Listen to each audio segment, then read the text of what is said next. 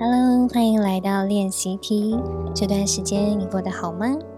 有没有遇到什么正在练习的课题呢？我们今天要聊的是怎么吵架。哇，这个东西需要练习吗？这不是一个本能吗？但是正确的吵架，吵一个大家都可以满意的架，我觉得是需要练习的。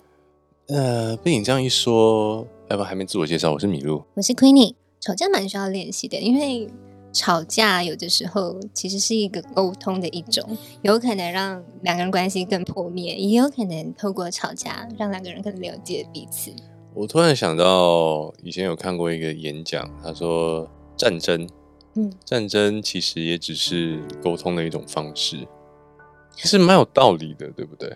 对，在某个层面上的确是这样子。因为我们会有一个目的性，你希望让对方知道你的立场或是原则是什么。那好好说，说不通就来吵吧，就来比资源，对，比手腕，比肌肉的硬度，叫做吵架。嗯，但在关系里，如果把这些都拿出来比的话，有的时候。这个吵架可能真的就会两败俱伤，就像你说的战争一样。那要怎么样让吵架不是像战争呢？呃，我觉得在这个前面哦，在讲吵架要怎么赢之前，还是要建立一个观念，就是吵架不是不好的事。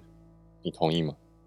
对，而且你刚刚说了赢，我觉得吵架不能想要赢，因为有时候你吵赢了，却输了关系啊。这个我非常有感。有有感，那你就继续讲吧。为何有感？因为我就是一个吵架一定会赢的人。你吵架王吧？我是吵架王。嗯，对，听声音就知道。真的吗？我声音这么温柔？没有，通常讲话很有条理的人，都是吵架永远都会赢的那一方。那你应该也是吧？我觉得是啊。你昨天没有看我 IG？我说我小时候是那个辩论比赛冠军，超可怕，没有人吵得赢我。所以你觉得吵架赢，你会怎么样算你自己赢？对方不说话你就赢了吗？嗯，在我跟另一半以前现在吵架的经验里面，都是我会把我认为有道理的地方据理力争。嗯，然后通常都是对方讲到某一个程度之后，就会觉得好啊，反正我怎么讲都讲不赢你，你有你的理由，你都对。对。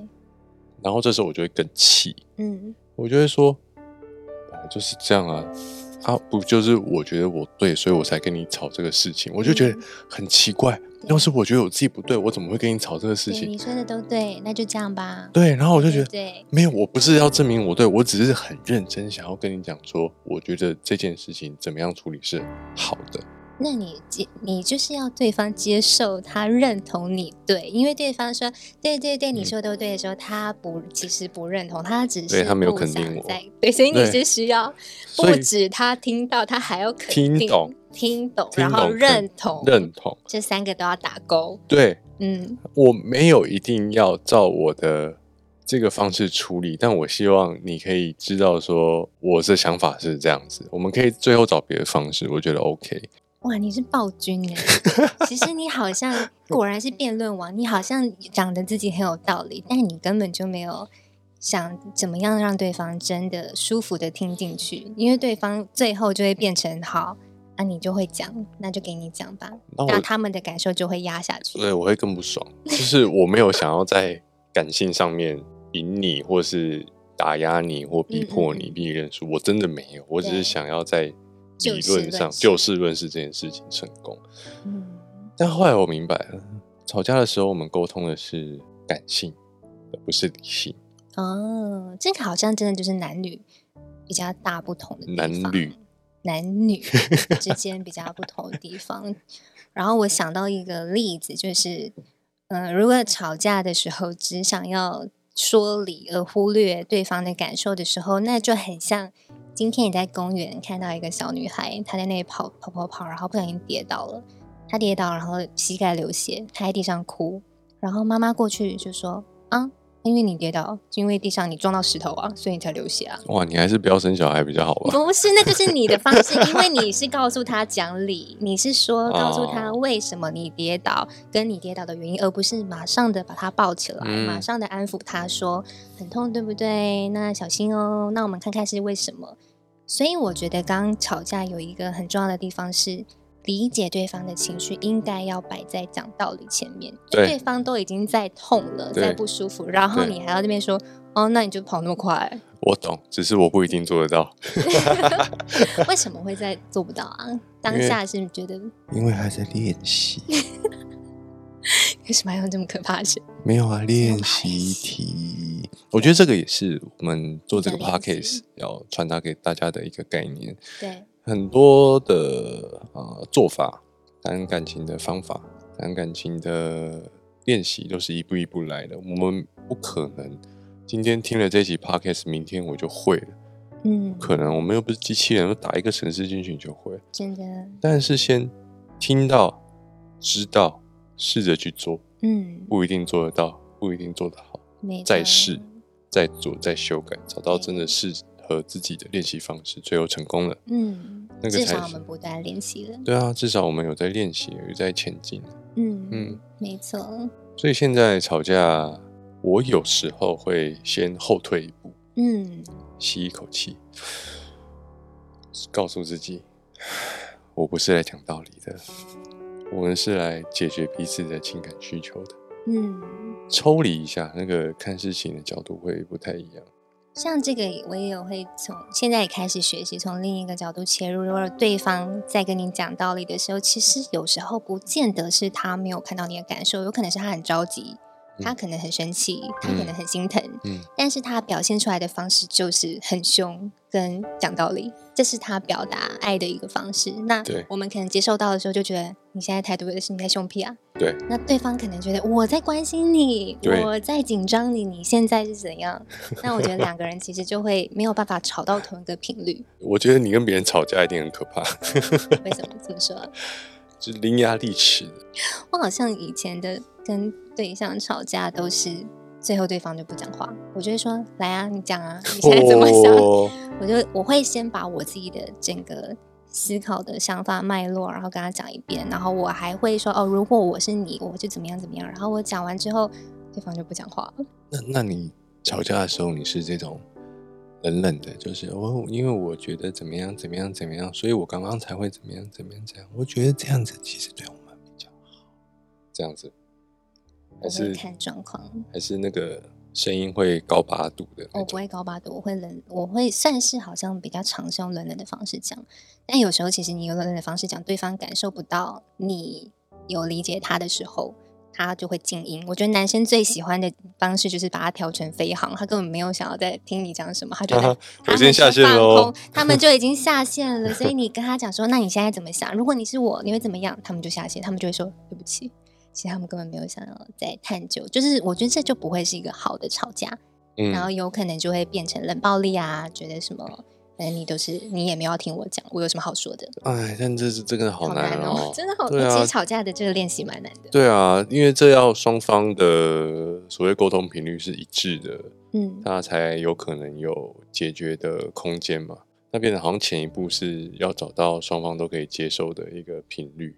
对，那我觉得我自己在这练习里面的体悟是，当对方可能口气很差的时候，你不要马上觉得。你被这个情绪击中，因为你可以去思考说，他口气很差的原因可能是他很紧张，他急了，所以人在急的状态下，你就是像你刚刚说的很难好好讲话。嗯，那你其实可以缓下来，就说，嗯，你现在是不是很着急？那我们可以好好说，不然你现在有点凶哦。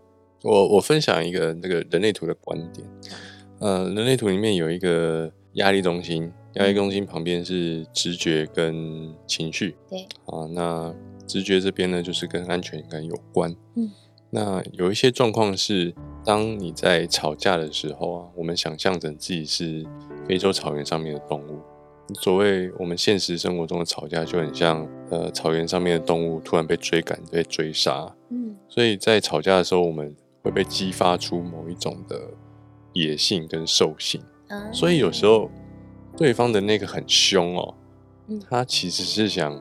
保卫自己的人身安全，就是很像你在路上遇到狗狗，狗狗觉得你要对它怎么样，它就突然开始压起来，然后开始暴凶，突然狂吼你那种感觉，翻牙齿。对，那是一种生理的机制。嗯嗯嗯。那如果我们可以从这个这一层先去思考的话，就可以把他那个突然莫名其妙的凶狠先拆开，拆开来就理解了，接受了，就是哦，他现在是突然被我一个压迫或怎么样，所以他突然开始很凶。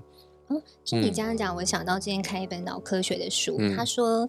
像这个最直接的兽性的反应就是战或逃，就是我现在要跟你战到底呢，还是我要不理你逃离？那就是我们在大脑的脑干最下面那一层最直接的反应。那当我们已经从脑干在反应一切的时候，就没有办法到皮质层，就最高层的地方才是思考说：哎，我们怎么理性沟通？因为已经蒙蔽了，你现在只想战或逃。是，所以我们其实，在吵架的时候，必须要不要在。